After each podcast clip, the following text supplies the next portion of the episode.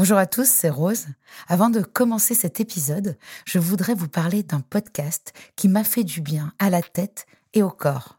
Adieu complexe de Malika Ménard nous plonge dans les pensées contradictoires de l'être humain qui voudrait cheminer vers l'acceptation mais qui se perd dans le doute, le jugement, le sabotage et la détestation de lui-même trop souvent. Malika reçoit des personnalités fortes qui, comme elle, ont réussi à sortir de ce mode de fonctionnement qui est la cause de la majorité de nos comportements destructeurs. On se juge, on se déteste, on s'anesthésie, on se punit, alors on culpabilise. Et c'est le retour au jugement. Ce cercle vicieux, on le connaît bien nous ici, dans Contradiction, et Malika le décortique avec simplicité et intelligence avec ses invités. Tu dis aussi que très tôt, tu as eu la sensation que parce que tu étais grosse, il fallait que tu développes d'autres qualités. Ah oui, bien sûr. Être la plus intelligente, la plus drôle. Bien sûr. C'est réussi, hein, je rigole bien. Depuis tout à l'heure, on peut dire que je rigole bien. Donc euh. J'adore. Ouais, clairement, bah, quand t'es grosse, tu, tu sais faire mille trucs. J'ai fait de la natation à haut niveau, je sais faire du tennis, j'ai lu un nombre incalculable de livres, j'ai voyagé. En fait, quand t'es grosse, t'as intérêt à avoir un bagage comme as. Tu compenses. Je vous laisse découvrir le tout premier épisode du podcast Adieu complexe de Malika Ménard. I'm Sandra, and I'm just the professional your small business was looking for. But you didn't hire me because you didn't use LinkedIn jobs. LinkedIn has professionals you can't find anywhere else, including those who aren't actively looking for a new job but might be open to the perfect role, like me. In a given month, over 70% of LinkedIn users don't visit other leading job sites. So if you're not looking on LinkedIn, you'll miss out on great candidates like Sandra. Start hiring professionals like a professional. Post your free job on linkedin.com/people today. Double monde, création. Quand on veut faire vraiment arrêter quelqu'un, il faut regarder le fumeur dans sa globalité, traiter sa gestion des émotions, traiter son comportement et traiter son physiologique. Je suis Rose et ensemble, dans cette nouvelle saison de contradictions, nous allons continuer d'étudier ce qui nous manque à l'intérieur et que nous n'avons de cesse de chercher à l'extérieur. En comprenant mieux les mécanismes de nos dépendances, nous essaierons d'aider ceux qui en souffrent encore, de près ou de loin, mais aussi ceux qui en souffriront peut-être plus tard, nos enfants. Quels sont les liens entre troubles mentaux, profils neuroatypiques et addiction Quels sont les horizons, les espoirs et les découvertes auxquels nous raccrocher? Si l'addiction est une maladie dont on ne guérit pas, comment vivre avec dans les meilleures conditions possibles?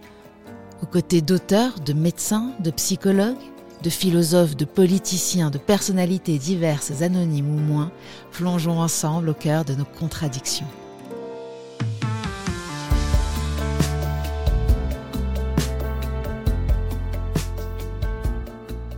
Dans l'ère numérique de la prévention des addictions, une voix émerge, celle de Katie Deléris. Addictologue et diététicienne spécialisée en tabacologie, Katie brise les barrières traditionnelles en apportant son expertise directement aux jeunes via les réseaux sociaux, notamment sur TikTok où elle compte plus de 200 000 abonnés.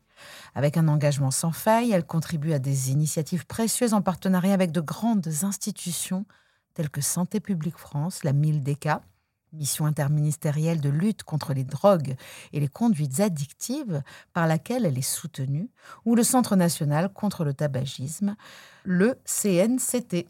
Mais c'est son approche innovante et vivante qui la distingue des tabacologues plus traditionnels. Au travers d'une communication authentique et drôle, elle démystifie les tabous entourant les addictions au tabac et au cannabis et leur sevrage. Katie est une optimiste chevronnée animée par la volonté de changer des vies une vidéo après l'autre. L'impact de son travail dépasse les simples chiffres, les témoignages affluent, mettant en lumière l'efficacité de ses méthodes. En ce dernier jour de novembre, mois sans tabac, armons-nous de tout ce qui pourra nous défaire de cette meilleure amie qui nous vaut tant de mal, la cigarette. Merci Katie Deléris d'avoir accepté d'encourager nos auditeurs, futurs ex-fumeurs. Merci beaucoup de votre invitation et j'ai envie de dire qu'ils sont déjà non-fumeurs vu que ça fait un mois qu'ils ont arrêté de fumer. Ouais, très bien. On va les encourager. On va m'encourager, hein, parce que là, on est sur euh, bientôt six mois, donc on est contente. On est contente. Euh, on a déjà parlé de tabac en début du mois. Je pense que c'est un sujet assez intéressant pour euh, pouvoir continuer d'en parler. Est-ce que selon toi, le tabagisme, la cigarette et la drogue la plus dure, la plus grave, euh, celle, dont il faut le plus parler, celle qui, qui court les rues, on va dire Je pense qu'il est important de communiquer sur toutes les substances psychoactives. Pourquoi le tabac c'est important? C'est que c'est effectivement la substance qui tue le plus, 75 000 morts chaque année en France. Mais après, est-ce que c'est euh, celle dont il faut parler le plus par rapport à l'alcool ou à la cocaïne? Je dirais que non, c'est important de communiquer sur toutes les substances psychoactives. D'accord. Qu'est-ce que tu donnerais comme définition de l'addiction? L'addiction, si on veut faire simple, c'est une prison. Au départ, on a l'impression c'est la liberté, la liberté de consommer, la liberté de ce que ça nous apporte. Et en fait, très vite, on se retrouve dans une prison. Au départ, une prison un peu dorée, on pourrait dire, et puis après, en fait, on se rend compte qu'elle n'est pas du tout dorée. Donc l'addiction, c'est la prison, tout simplement. Mmh. Est-ce que toi, tu as justement eu une expérience de prison, d'emprisonnement par rapport à une euh, pratique? Ou est-ce que tu as été confronté à ça, toi, étant jeune, euh, avec euh, ta famille? J'en sais rien. Est-ce qu'il y a vraiment cette, cette sensibilité-là par rapport à l'addiction. Il, il, y a quelque chose? Alors, si je prends mon histoire à moi, pas ma famille, on va dire que j'ai jamais été une addicte vraiment très importante parce que j'ai fumé un peu au lycée, et comme j'ai un papa qui est décédé euh, d'un cancer, mais ben, en fait, j'avais pas envie de fumer, ça m'a calmée. Après, par contre, j'ai vécu l'addiction dans ma famille, mais euh, moi, à proprement parler, je dis souvent que mon expérience, je l'ai bon, de ma formation, mais surtout depuis dix ans, j'ai tellement appris de mes patients.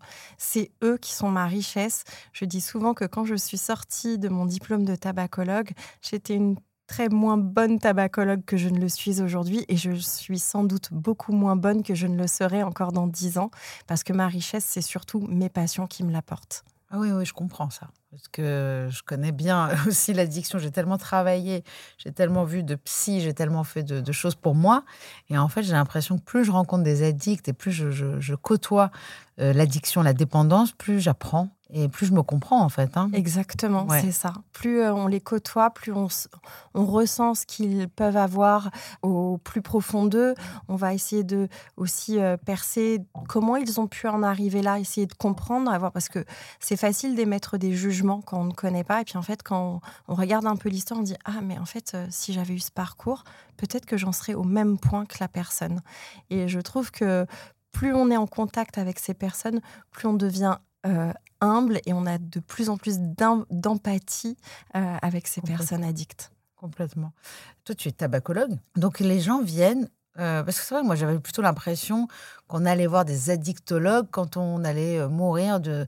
de enfin, je, pèse tout à fait mes mots parce qu'on meurt de la cigarette avant tout. Hein. Mais je veux dire, tu sais, cette, ce côté sevrage d'une substance, héroïne, on a l'impression qu'on a besoin de quelqu'un quand on touche à une drogue dure et qui, modifie le comportement. Aujourd'hui, il y a beaucoup de gens qui ont besoin de tabacologues pour arrêter de fumer. Qu'est-ce que, qu'est-ce que tu leur apportes? Qu'est-ce, que, qu'est-ce qu'un tabacologue apporte à un fumeur? C'est vrai qu'on n'a pas le réflexe, on se dit tout de suite, bon, arrêtez de fumer, euh, tout le monde peut le faire. Oui, voilà. Et ça peut être hyper culpabilisant pour les gens qui n'y arrivent pas. Donc, ces personnes-là qui ont l'impression d'être condamnées à fumer toute leur vie, eh bien non, faut leur dire que nous sommes là justement pour les aider parce qu'on va voir une approche beaucoup plus globale. On sait très bien que arrêter de fumer, c'est pas qu'une question de volonté, comme n'importe quelle addiction, ça n'a rien à voir avec la volonté. Je peux avoir la volonté de faire le marathon si je le prépare pas, oui, le jour J, je peux me présenter sur la ligne. J'ai peut-être des chances d'arriver à la fin, mais quand même, les chances sont très minimes. Alors que si je le prépare avec un coach sportif, je vais y mmh. arriver. Bah, L'arrêt du tabac, c'est la même chose. Donc moi, je dis souvent, je suis votre coach sportif de l'arrêt du tabac. Ça se prépare. C'était Fabien Olicard qui nous disait oui, il faut pas regarder ceux qui arrivent à arrêter tout seuls, sans aide, et puis en plus qui ont perdu 10 kilos et qui en plus sont devenus je ne sais quoi, parce que ça s'appelle le biais cognitif du survivant. C'est de penser que parce qu'il y en a un qui a réussi, on va tous y arriver.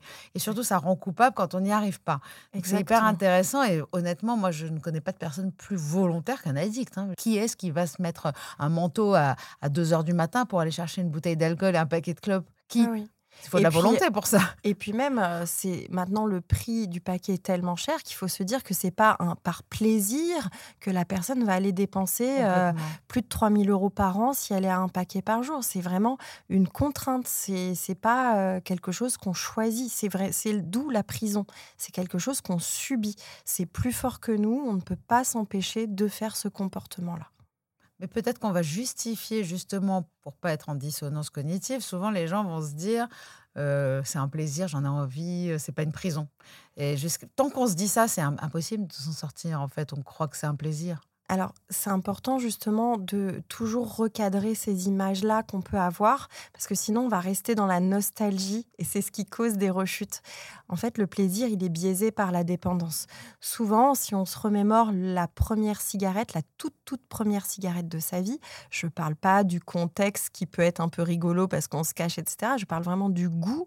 Euh, c'est rare qu'on l'ait aimée, cette cigarette. Elle n'est pas bonne, euh, elle nous a fait tousser, elle nous a laissé un mauvais goût dans la bouche. On n'aime pas la cigarette. Sauf que la nicotine, c'est une substance très addictive. Donc, il suffit de réessayer quelques fois de fumer, parce qu'on se reforce à fumer Ouais. au départ. Et après, on trouve ça bon parce que effectivement, la nicotine, elle nous a fait sécréter de la dopamine et notre système de récompense, ça y est, il commence à être biaisé. Mais souvenez-vous de cette toute première cigarette. Non, elle n'était pas bonne. Donc, à la base, l'être humain, il n'aime pas fumer. Qu'est-ce qui t'a donné l'idée de te lancer sur les réseaux sociaux? Donc, euh, donc, toi, tu travaillais depuis combien de temps déjà euh, euh, dans ce métier-là, donc tabacologue Euh, Tu as une formation de. De diététicienne. Je vais te laisser te, te présenter. alors. Oui, à la base, j'étais diététicienne depuis 2003 et euh, je m'ennuyais un petit peu dans ma profession. Et en 2012, euh, j'ai décidé de reprendre les études et je suis retournée à la fac faire mon DIU, diplôme interuniversitaire de tabacologie. Tout de suite, j'ai trouvé du travail, donc euh, je suis chanceuse. Et donc, euh, je vivais ma petite vie de tabacologue euh, tranquille jusqu'à ce qu'arrive le Covid. Et euh, du coup, mes, mes patients, je travaille avec des jeunes. Généralement, ils me disaient, mais Katie, en fait, si on t'a pas en consultation, parce que je fais des ateliers de groupe sur euh, justement la gestion, euh, parce que je fais le tabac et le cannabis? Et ils me disaient, mais si on t'a pas en consultation, nous... voilà, pendant le Covid, on n'a rien à faire, on va recommencer à fumer, quoi. Il faut que tu nous motives comme tu sais le faire. Et je fais, mais alors comment vous voulez que je vous motive? Ah, Fais-nous des vidéos sur TikTok. Et je ne connaissais même pas ce réseau. J'ai regardé, j'ai vu les vidéos, je fais, oh là là, mon Dieu, mais c'est vais quoi Qu'est-ce que je vais faire etc. Et puis j'ai commencé à faire euh, une vidéo, deux vidéos. Et en fait, j'ai vu que c'était pas seulement mes patients. Ça touchait euh, plein d'autres jeunes qui petit à petit me posaient plein de questions très intéressantes et pertinentes. Et j'ai commencé à répondre à ces questions euh, de plus en plus. Et euh, ben voilà, maintenant je me retrouve avec 200 000 abonnés euh, sur TikTok. Moi, j'ai une question parce que on n'a pas l'impression que les jeunes veulent arrêter de fumer. Parce qu'en en général, les jeunes commencent à fumer. Comment ces jeunes-là, ils se retrouvent à avoir besoin d'une tabacologue? Ils ont envie d'arrêter de fumer déjà? Ou alors, c'est quoi? Alors, ils ont peut-être pas forcément tout de suite l'envie, mais ils ont des questions. Et c'est Mhm. bien justement de former l'esprit critique de ces jeunes. Non, tes patients, je veux dire, avant Ah, de parler. mes jeunes Oui. Alors moi, quand je les vois, c'est euh, dans le cadre euh, du bilan de santé de l'assurance maladie. Ah. Euh, quand ils ont coché dans le questionnaire de santé qu'ils consommaient soit du cannabis, soit du tabac ou de l'alcool ou autre substance, ils passent par mon bureau. Ah. Et en fait, je fais juste un, un entretien motivationnel. Qu'est-ce que qu'est-ce qu'ils euh, pensent de leur consommation? Qu'est-ce qu'ils veulent faire pour l'avenir? Et on en discute. Et si euh, ils veulent avoir des conseils, euh, je leur propose de revenir me voir en consultation. Donc, soit ça s'arrête au conseil minimal, et on sait que le conseil minimal, ça suffit de juste de dire est-ce que tu as déjà pensé à arrêter de consommer? Oui ou non Et si on me dit non, je réponds ok, très bien, bah, sache que si un jour tu as envie d'arrêter de consommer, je serai là pour toi, cette porte, elle sera ouverte. Et au moins, ils m'ont enregistré comme personne ressource. Donc ça, c'est important. Et euh, s'ils me disent oui, j'aimerais bien arrêter de fu- de fumer ou de consommer, je leur dis bah, si tu veux, on, on peut se revoir en consultation. Et c'est comme ça que euh, je les ai soit en entretien individuel, soit en atelier de groupe. Donc, ça veut dire que tu as joué ce rôle-là et que ça a fonctionné parce qu'il y en a qui ont décidé de réouvrir Ouais. cette porte. Tout à fait, Donc, exactement. Il faut euh, quand même, ça me donne énormément d'espoir, je trouve. Moi, j'ai toujours l'impression que les jeunes, ils n'ont pas cette envie. Puis on, on, a cette conscience du présent. On n'est pas en train de penser à l'avenir, de se dire je vais, je vais mourir de je sais pas quoi. Euh, c'est pour ça moi, en tout cas, je, je, commençais à fumer, je commençais enfin à apprécier la cigarette. On n'allait pas me faire arrêter, tu vois. Oui, mais c'est pour ça que euh, l'argument santé chez les jeunes, c'est pas quelque chose que j'évoque souvent ah. parce que euh, et c'est bien normal que à 14 ans, à 16 ans ou à même 20 ans, on se projette pas avec un cancer du poumon j'ai envie de dire, euh, heureusement, ça veut dire qu'ils sont dans l'innocence et je trouve ça plutôt bien que nos jeunes soient encore un peu innocents sur certaines choses. Donc, euh, je vais, voilà, je vais plutôt jouer sur euh, pourquoi ils ont besoin de fumer pour faire comme les copains, mais donc c'est l'influence du groupe. Tu penses que tu n'es pas à la hauteur pour être copain avec eux sans consommer? Donc, je travaille beaucoup sur l'estime de soi. En fait, je travaille sur ce qu'on appelle les compétences psychosociales, l'estime de soi, l'esprit critique, la gestion du stress, la gestion des émotions. Parce que souvent, en fait, c'est ça qui nous fait consommer une substance. C'est qu'il faut chercher derrière cette substance quels sont les besoins qui se cachent derrière. Si on, on est conscient qu'on a une valeur, qu'on n'a pas besoin de fumer pour intégrer un groupe. On n'a pas besoin de fumer pas parce que l'autre a un pull bleu que j'ai besoin d'avoir un pull bleu. Mhm. Donc je leur explique ce que c'est le conformisme social. Bien sûr que tout le monde a fait du conformisme social, moi la première, mais euh, voilà, avoir de l'esprit critique, euh, se remettre en cause, euh, savoir gérer ses émotions, se dire tiens non en fait ma gestion du stress je peux peut-être le faire par le sport, par la musique, par des activités créatives. C'est plein d'autres portes que la substance qui, effectivement, risque de les enfermer dans quelque chose qui va leur coûter cher, euh, qui va, effectivement, par la suite, leur nuire à la santé, mais surtout leur coûter cher et les rendre moins libres. Ils pensent être libres, mais non, ça les enferme. Et ça, un jeune, il n'a pas envie d'être euh, emprisonné.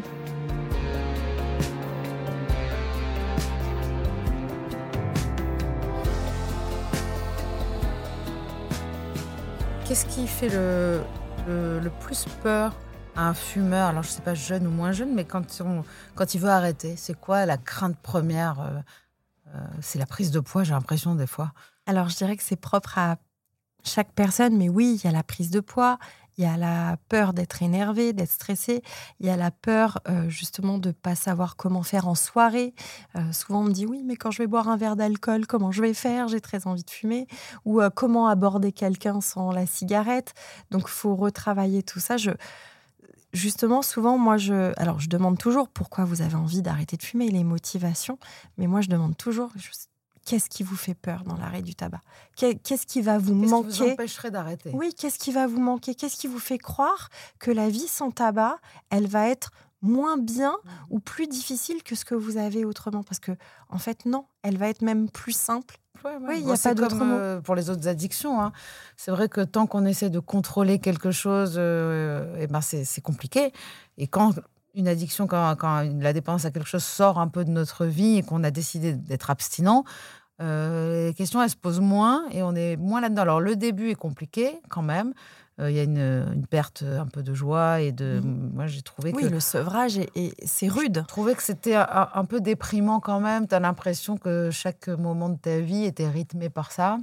Mmh. Mais bon, moi j'ai connu d'autres addictions, donc il y a eu plusieurs choses comme ça dans ma vie. Mais je parlais aujourd'hui même avec ma mère, donc qui a arrêté depuis deux semaines depuis le, podcast qu'on a fait euh, avec Marine Soussin. Et elle me, disait Oui, euh, c'est vrai, quand je vois quelqu'un fumer, je me dis Oh, la chance et tout. Et je lui dis C'est vrai, il faut inverser ce truc, non? Se dire Moi, quand je vois quelqu'un fumer, je dis Ça va venir avec le temps parce que je ne pensais pas une seconde au bout de six mois dire euh, Ah, le pauvre, c'est moi qui ai de la chance. C'est moi qui fume pas cette cigarette. En fait, il faut laisser le temps au temps, ça c'est important. Et il faut essayer de voir ce qui se cache derrière cette phrase. Elle a de la chance. Quelle chance? C'est quoi exactement la chance? Parce que moi, j'aimerais bien comprendre, en fait. La chance de quoi? La chance euh, de, consommer un produit qui va peut-être potentiellement le tuer? La chance de quelque chose qu'elle doit dépenser chaque jour pour sa propre consommation? Quelle est cette chance? Surtout de penser que la joie dépend de ce truc-là. Oui. À la limite, quand la joie dépend bon, d'un être aimé, enfin, y a déjà, c'est déjà difficile quand la joie dépend de quelque chose. Mais que la cigarette, qu'on se rend vraiment compte de ce que c'est, on se dit si ma joie dépend de ça, vraiment, j'ai raté ma vie. Souvent, moi, je prends l'image que, en fait, le fumeur, c'est un non-fumeur, mais qui doit se rajouter la cigarette pour être dans le même état que le non-fumeur. Mmh. C'est-à-dire que pour avoir un état de stress euh, là, pareil, en fait, il est obligé d'avoir sa cigarette pour avoir le même état de stress, quoi, de gestion du stress que le non-fumeur. Ça veut bien dire que sans la cigarette, il a l'impression d'être moins bien.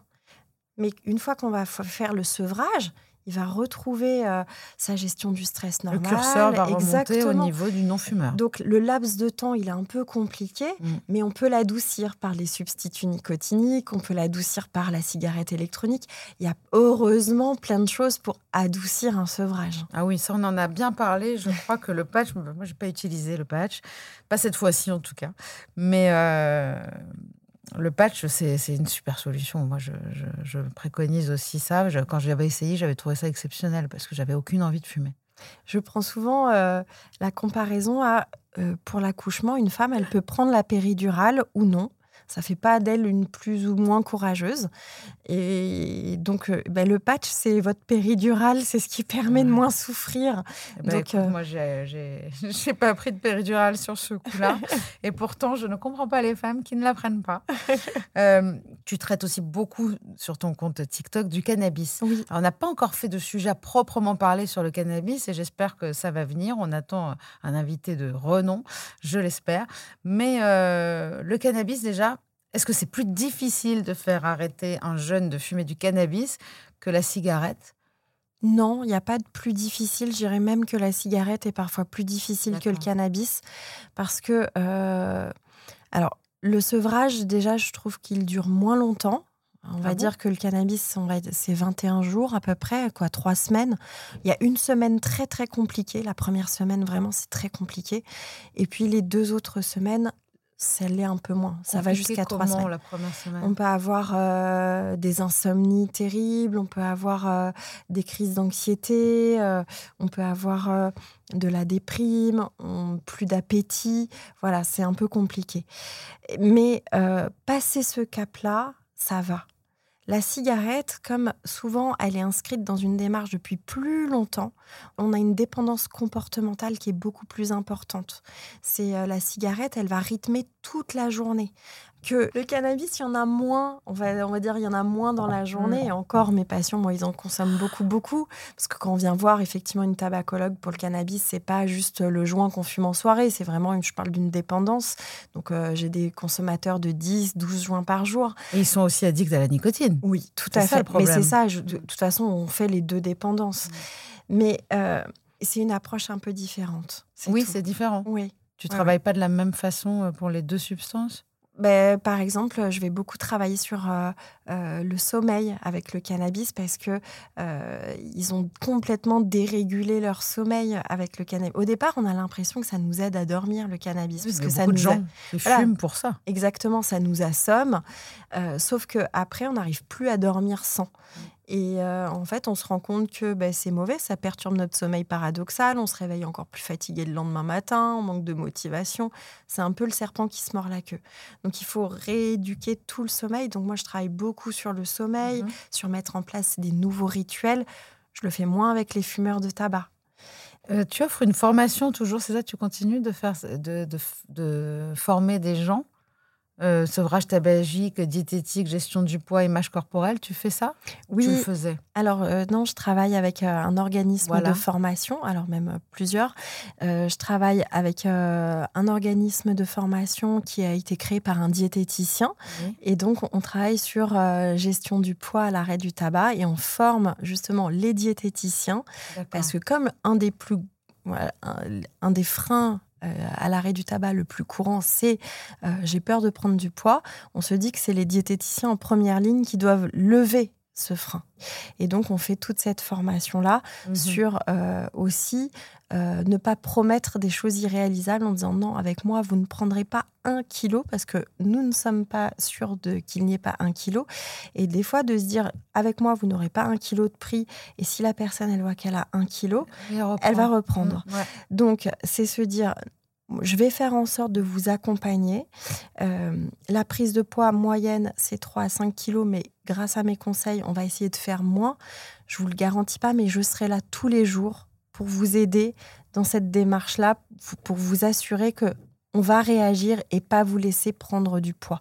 Comme ça, au moins, la personne, elle se sent accompagnée. Donc, c'est cette démarche-là qu'on a avec les diététiciens.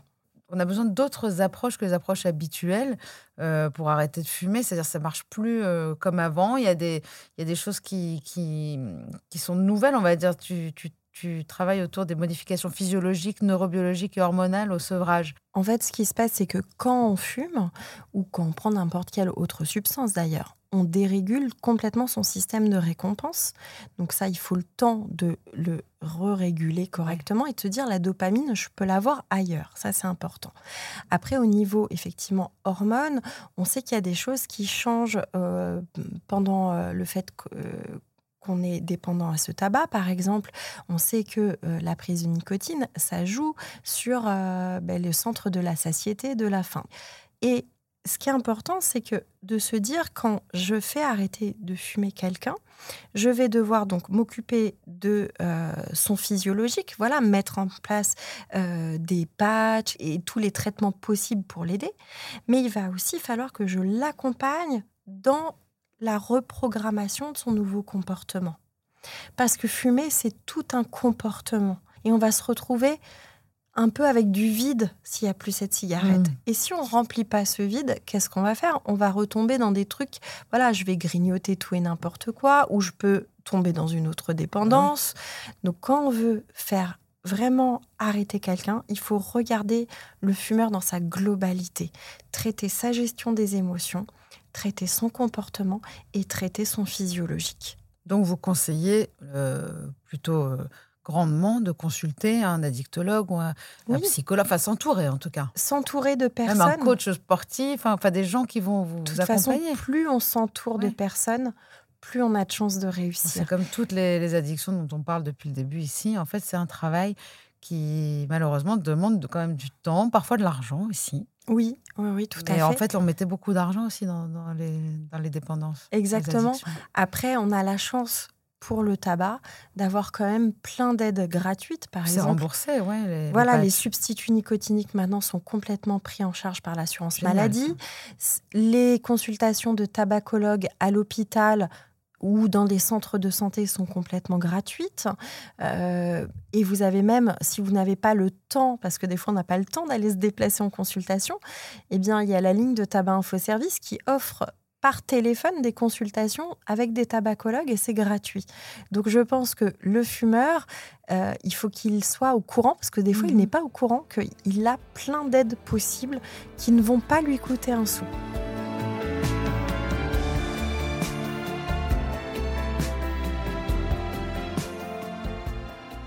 Parler de reprogrammer toutes les habitudes, tous les comportements, de, reprogrammer euh, un petit peu euh, le, cerveau. Et tu parles beaucoup de nouvelles habitudes à mettre en place. Et et, qu'est-ce qui fait que ton, ton, compte TikTok et puis toutes tes vidéos, même sur d'autres réseaux sociaux, marchent autant euh, Qu'est-ce qui, qu'est-ce qui leur donne euh, justement euh, c'est, ton optimisme C'est le côté. Il y a une psychologie positive. Hein, c'est pas de la pensée positive, c'est de la psychologie positive oui. même. Alors, j'essaye toujours déjà de valoriser leurs efforts. Oui, il y a la danse de la joie. Oui. Tu célèbres en fait. Tu célèbres les anniversaires de, sobriété. Mais parce que c'est important quand quelqu'un me dit ça fait trois jours, une semaine, peu importe. En fait, ça veut dire que quand il me le dit, ce moment-là est important. Et j'ai pas à juger de savoir si ça fait un jour, trois jours. Ça veut dire que s'il me le verbalise, c'est que c'est important. Et euh, justement, je trouve qu'on est dans notre société, on, est toujours en train de valoriser que quand c'est exceptionnel. Mmh. Et pourquoi pas trois jours, c'est peut-être exceptionnel, et pourquoi pas 20 jours? Et en fait, à chaque fois qu'on me le dit, eh ben, j'ai envie de leur dire bravo, c'est super ce que tu fais, accroche-toi, continue. Et donc, euh, effectivement, je fais des danses de la joie. Maintenant, on me les réclame. Est-ce que je peux avoir ma danse de la joie? mais Je pense que c'est tellement difficile, et tu le soulignes très bien, ce n'est pas facile d'arrêter de fumer, il faut arrêter de penser ça, parce que sinon on va, on va rechuter. Euh, je pense, parce que non, il faut être euh, quand même assez vigilant sur tout. Mais cette histoire de célébration, on l'a vu avec euh, Fabien Olicard qui est mentaliste, comme on perd justement cette dopamine, il va falloir aussi la trouver ailleurs et, célébrer. C'est la joie. Oui, et puis c'est important de se sentir valorisé parce que oui, c'est un effort. Les échecs aussi, il faut les valoriser. Parfois, se dire, c'est pas un échec, c'est-à-dire, je recommence, je m'y remets. Mais euh, pareil, ça aussi, il faut vraiment retravailler sur la rechute. Parce que, oui, euh, ça, c'était ça justement que je voulais euh, aborder parce qu'il y a une histoire de. Je ne connaissais pas du tout ce terme, c'est le modèle de Marlatt. Euh. J'ai entendu parler de ça, c'est la gestion des ruptures d'abstinence. Donc, c'est les Oui. rechutes, en fait. Tout à Qu'est-ce fait. que c'est, ce modèle? Alors, ce qui est important, c'est de se dire que les rechutes, elles font partie du processus.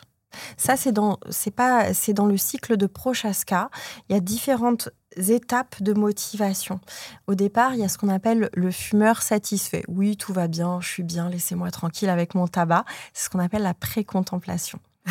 Après, il y a la contemplation. La contemplation, ça va être euh, oui, il faudrait que j'arrête, mais pour l'instant, je suis bien, mais oui, il faudrait que j'arrête. Il y a déjà la notion de il faudrait que j'arrête. Et puis après, il y a la phase de préparation, c'est-à-dire, OK, je vais arrêter. J'arrête lundi ou j'arrête dans un mois, etc. Alors, des fois, on peut se dire, j'arrête lundi. Puis, vous savez, ça arrive lundi. Non, mais pas celui-là, je voulais dire. Et donc, on reboucle en fumeur satisfait. Exactement. On passe à l'acte, donc on passe à l'action. Et puis après, il y a la phase de maintien. Et après, il y a la phase de rechute. En fait, nous, la phase de rechute, on l'a inclus dans le cycle. Donc, en fait, plutôt que de se dire que la rechute, c'est quelque chose de dramatique, c'est de se dire, déjà, on va. Moi, j'aime pas le mot rechute, je Mm. trouve qu'il est tellement grave. Un faux pas, c'est déjà peut-être mieux de se dire un écart, faux pas. Un écart, de conso, j'appelle ça. Un écart de conso. Ouais. Moi, je dis souvent à mes patients, quand ils rechutent, je dis, mais c'est pas de votre faute. C'est de ma faute. Je vous avais pas assez préparé. On ne l'avait pas encore assez bossé, cette chose-là. Vous y êtes pour rien. Donc, il faut enlever la culpabilité. Moi, je trouve qu'on rechute souvent en se, dit- en se laissant convaincre que c'est rien, c'est pas grave, il faut bien mourir de quelque chose et tout. Et puis, en fait, il y a un moment où on s'est dit non, non, là, en fait, moi, je veux plus être manipulée, je veux plus être celle qui va euh, acheter Oui. son, son paquet de cigarettes à 15 balles. Et il y a un moment, en fait, on, on- on renforce, je pense, ces motivations à force d'essayer. Tout à fait. On renforce ses motivations. Et puis, Puis on commence à vivre sans et on est bien. on- oui, oui. Et puis, on renforce son esprit critique, justement. Se dire, estime. tiens, mais euh, en fait, ça, c'est pas. Quand j'ai ces phrases-là, euh, qu'est-ce qu'elles- est-ce qu'elles sont vraiment bonnes pour moi, ces, ces phrases qui arrivent? Est-ce que vraiment c'est c'est quelque chose que, qui est bon pour Mhm. ce que je veux? Et ça, c'est important de se dire qu'est-ce que je veux au plus profond de moi? Qu'est-ce qui résonne en moi? D'être libre. Il y, a, il y a une phrase, moi c'était dans le livre d'Alain Carr aussi, mais c'est un truc qui m'a vraiment beaucoup aidé, c'est la, la cigarette ne soulage euh, que du manque qu'elle crée. Et ça, à chaque fois que j'étais en manque de cigarette, euh, pas, je parle beaucoup de moi, on le sait, mais c'est surtout pour aider aussi les gens parce qu'il y a des choses qui nous aident. Et je me disais, c'est pas le manque de la cigarette, c'est pas elle qui me fait du bien, c'est parce qu'elle crée ce manque-là et que j'essaye de soulager. Et quand il ne créera plus ce manque, je- et puis là, je me rends compte, et voilà, c'est pour aussi les auditeurs qui essayent, ça, ça fait pas très longtemps quand même, cinq mois et demi, c'est pas très long. Et aujourd'hui, je me rends compte que je n'ai plus ce raisonnement-là du tout une seconde à me penser que ça va me soulager ou me faire du bien. Oui, oui, c'est important de se dire que la cigarette, c'est un peu comme euh, une amie toxique qu'on aurait euh, dans notre entourage. C'est-à-dire qu'on a l'impression qu'elle est indispensable, Ah oui. qu'elle nous veut du bien, etc. Mais en fait, euh, par derrière, elle nous fait que des coups de poignard dans le dos. En fait, cette amie, elle nous rend euh, obligés de dépenser euh, je ne sais combien d'euros chaque jour. Euh, dès qu'on est malheureux, on a besoin d'elle. Mais dès qu'on est heureux, en fait, on a besoin d'elle. Dès qu'on fait quelque chose, on a besoin d'elle. On ne peut plus vivre sans elle. C'est vraiment l'amie toxique. Alors, quels sont les tips principaux pour aider dans le sevrage tabagique? Donc, euh, tu l'as dit, remplacer des mauvaises habitudes pour briser euh, le cycle. Mais il y a aussi des choses comme la phytothérapie et la micronutrition dont tu, dont, dont tu as parlé. Et tu fais des vidéos là-dessus aussi? Tu, tu Alors- donnes des tips un peu comme ça? Ben, en fait, quand je travaille sur une problématique, par exemple sur euh, euh, la gestion du stress, il va falloir travailler sur tous les rapports par rapport au stress, c'est-à-dire euh, aussi bien euh, l'activité physique, comme on a dit, ça peut être aussi écouter de la musique, ça peut être l'activité créative, et après, pourquoi pas aller sur des choses, euh, la phytothérapie. Euh, effectivement, si certaines plantes peuvent vous aider à réguler votre sommeil, par exemple, pourquoi pas a, hein. Moi, je dis toujours, en fait, demander conseil. Ça ne remplace par contre en aucun cas les substituts nicotiniques.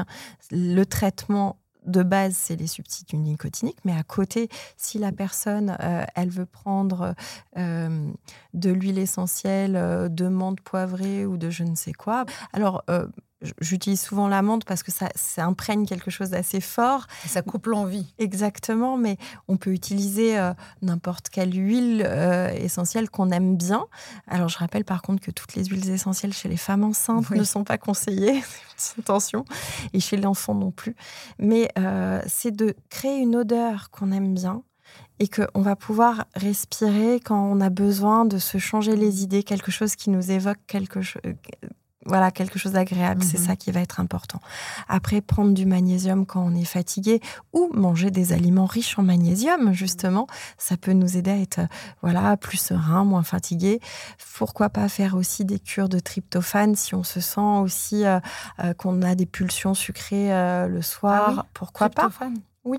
Après, c'est important d'avoir une la base, c'est d'avoir une alimentation équilibrée. Ça, c'est la base. Et après, si on a besoin d'équilibrer les choses par l'alimentation ou par des compléments alimentaires, faut pas hésiter. D'accord.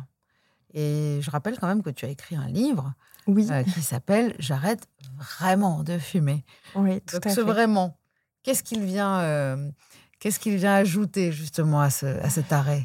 En fait, j'ai compilé, je pense, euh, toutes les questions que mes patients euh, me posent. C'est euh, comment faire le matin, mais comment faire à la pause avec les collègues, comment faire quand je suis stressée, comment faire. Et en fait, je me suis dit, OK.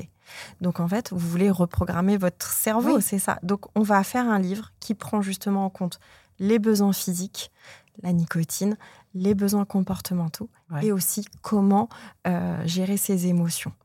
Donc c'est pas juste le temps du sevrage et puis après, euh, bah, dès que j'ai une grosse contrariété, euh, je reprends ma cigarette. Non, je fais un vrai travail. Donc je dis toujours dans mon livre, quand vous vous engagez dans cette lecture, c'est que vous vous engagez avec vous-même à mettre en routine des choses. Donc quand je vous dis, vous allez commencer à faire de, par exemple, de la cohérence cardiaque tous les jours de votre vie jusqu'à jusqu'au dernier jour de votre vie, vous vous engagez à faire cinq minutes de cohérence cardiaque, ou vous vous engagez à faire justement de la marche, vous vous engagez à faire quelque chose. Parce que il faut se dire que vous allez apprendre à gérer vos émotions différemment, différemment et qu'il va falloir que ça reste dans le temps. Donc, si vous voulez vraiment arrêter de fumer, il faut faire un vrai travail de fond. Mais, Donc la euh, cohérence cardiaque, tu, nous dis un peu ce que c'est euh, C'est des techniques de respiration. On va inspirer sur 5 secondes, puis expirer sur 5 secondes. Et ça permet de gérer euh, justement le niveau de stress pendant 5 minutes. C'est vraiment, je, rappelle, ça marche vraiment. Ça fonctionne. Mais ça marche quand on s'habitue à le faire. Parce que si on attend le gros coup de stress pour se dire ah, sur combien de secondes je dois respirer. Avant le stress. Exactement. Donc moi je dis, on le met en routine tous les jours. Mhm à l'heure où vous voulez. Et quand vous avez votre stress, c'est là où on le rajoute en plus. Tout à fait. Je, vois une sophrologue euh, assez souvent. Je pensais pas avoir besoin parce que je, pratique toute seule énormément de, ce genre de choses, hein, avec le yoga, le pranayama, ces exercices de souffle aussi. Et finalement, j'ai appris euh, des choses encore plus simples, qui... mais ça ne fonctionne que si on les fait tous les jours. Oui. Et ça, il faut vraiment que les, gens, c'est pareil, la, clope ne fonctionne que si tu fumes tous les jours. C'est-à-dire que tu deviens fumeur qu'en fumant tous les jours. Oui. Donc il va falloir devenir non-fumeur en faisant des choses qu'on ne faisait pas avant tous les jours. Et j'ai lu, pour terminer, que tu avais eu du mal à écrire ce livre. Et j'aimerais que tu me, dises pourquoi, parce que j'ai fini un livre aussi. Et, j'ai lu que tu voulais que ce soit complet, cette espèce de truc euh, exhaustif. Euh, moi, j'ai souffert le martyr pour écrire Contradiction, le livre, parce que j'avais tellement envie que ça soit complet, que les gens puissent trouver tout, tout ce dont ils avaient besoin, que parfois je me, sens, je me, sentais désarmée et totalement impuissante. J'ai cru que j'allais l'abandonner, je ne sais pas combien de fois, ce livre, parce que, en fait, je voudrais que ce livre, il puisse euh, aider chaque personne. Et je me rends bien compte que quand j'ai quelqu'un en face de moi, euh, les besoins d'une personne ne sont pas forcément les besoins de l'autre. Donc je me suis mais torturée pour me dire mais comment je peux faire? Donc du coup j'ai listé toutes les questions voilà qu'on pouvait me poser. J'en ai certainement oublié, hein, mais le maximum. Et je me suis dit, OK, donc en fait, par contre, je vais faire une préparation en 10 jours qui sera la même pour tout le monde. Et après, en fait, je vais faire un peu comme quand on était petit sur les livres du héros où on choisit son propre outil. Et en fonction de ce qu'on a besoin, on va aller piocher à droite, à gauche et on fait son propre parcours du fumeur. Mais euh, effectivement, c'est c'est vraiment un gros travail, écrire un livre, parce qu'on y met vraiment de sa personne. Moi, j'ai voulu que la personne qui ouvre ce livre se dise, c'est comme si elle m'avait en face en cabinet. Donc, euh, il faut que... mais je comprends. Moi, je voulais que la personne qui découvre le livre, elle ait le meilleur de tous les épisodes. J'ai pris des, des, extraits, puis des mhm. sujets très importants qui pourraient me sembler très importants. La contradiction euh, dans, dans, le sens scientifique. Il y avait la contradiction humaine qui était vraiment l'ambivalence euh, de nos deux cerveaux. Il y avait, il y avait tout un chemin euh, thérapeutique. Il y avait la, connaissance de soi avec les thérapies, la, compréhension de soi avec la philosophie. Je voulais avoir vraiment tout ce que j'aimais, tous les invités. Et en fait, c'était trop gros pour moi. Et je me suis dit, bah, en fait, il va falloir accepter que je ne fais pas la Bible de l'addiction. Il faut accepter que peut-être il y aura un tome 2. en fait, je pense qu'il faut se... Mais c'est un peu comme euh, quand on se fixe des objectifs dans l'arrêt du tabac, un jour après l'autre. Ben, en fait, quand on fait un livre, il faut se dire, OK, ben, je pense que là, j'ai fait mon maximum attendre les retours, justement, se dire Ah, ben oui, il manque ça, ça, ça. Donc, moi, là, je, liste justement ce qui manque et je me dis Eh bien, s'il faut, il y aura un tome 2 et, voilà, en fait. Bah oui, parce que en fait, c'est comme arrêter de fumer, écrire un livre, c'est aussi euh, des, rechutes. On arrive, on n'arrive pas, on pose le stylo. Euh, c'est comme tout et si on n'accepte pas d'être euh, parfois bloqué, on n'avance pas. Hein. Tout à fait. On est obligé. Donc, je sais pas, un petit conseil pour euh, nos auditeurs qui se lancent dans décembre. Euh, qu'est-ce que tu leur dis, toi, aux gens? On les félicite peut-être? Alors, il y a tous ceux qui ont arrêté de fumer en novembre et euh, on les félicite. Ceux qui ont rechuté, ne perdez pas courage, mmh. ne perdez pas confiance en vous, relancez-vous dans cette aventure. Ce n'est pas de votre faute, c'est la faute de Katie. Exactement, j'ai pas assez travaillé avec vous. Et en fait, ce que j'ai envie de dire, c'est que ceux qui veulent se lancer, faites-vous accompagner c'est tellement important d'être accompagné, mais voilà, pas forcément un tabacologue, hein. ça mmh peut être, comme on le disait, un coach sportif, un sophrologue. Écrivez-moi sur Contradiction sur Instagram et je vous réponds à chaque fois quand on me dit euh, j'ai pas bu depuis trois semaines, mais moi je fais une danse de la joie chez moi. Exactement, danse de la joie. Surtout quand on me dit c'est grâce au podcast et vous m'avez beaucoup aidé, euh, ça nous rend heureux, non? Bien sûr. Alors rendez-nous heureux, arrêtez de fumer. c'est ça. Merci beaucoup, Betty. Merci à vous. Rendez-vous dans 15 jours sur toutes les plateformes d'écoute pour un nouvel épisode. Et en attendant, retrouvez-nous sur les réseaux sociaux de Rose, de Double Monde et de Contradiction.